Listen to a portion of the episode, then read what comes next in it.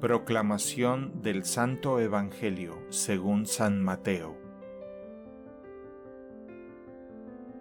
En aquel tiempo Jesús dijo a sus apóstoles, El discípulo no es más que el maestro, ni el criado más que su señor. Le basta al discípulo ser como su maestro y al criado ser como su señor.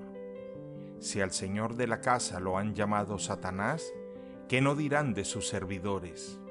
No teman a los hombres, no hay nada oculto que no llegue a descubrirse, no hay nada secreto que no llegue a saberse. Lo que les digo de noche, repítanlo en pleno día, y lo que les digo al oído, pregónenlo desde las azoteas.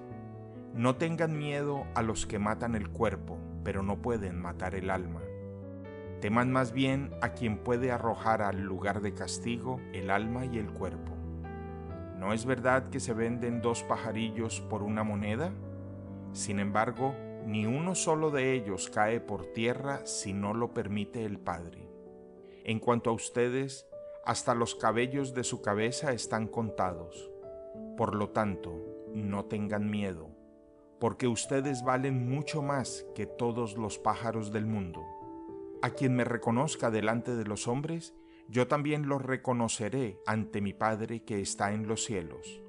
Pero al que me niegue delante de los hombres, yo también lo negaré ante mi Padre que está en los cielos. Palabra del Señor.